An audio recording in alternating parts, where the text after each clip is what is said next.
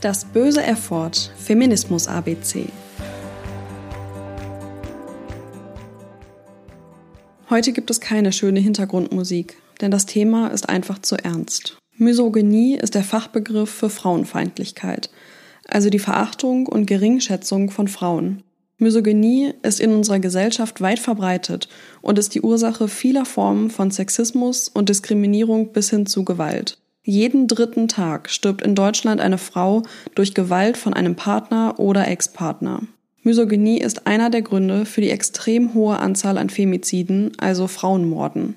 Femizide sind keine Einzelfälle, sondern es handelt sich um ein strukturelles Problem. Denn nicht nur ist Frauenhass gesellschaftlich erlernt und leider noch viel zu sehr salonfähig, sondern er kann dadurch auch krankhafte Formen annehmen.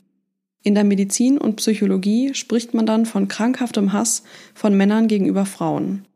In einer sexistischen, patriarchalen Gesellschaft werden Frauen zur Zielscheibe von Gewalttaten.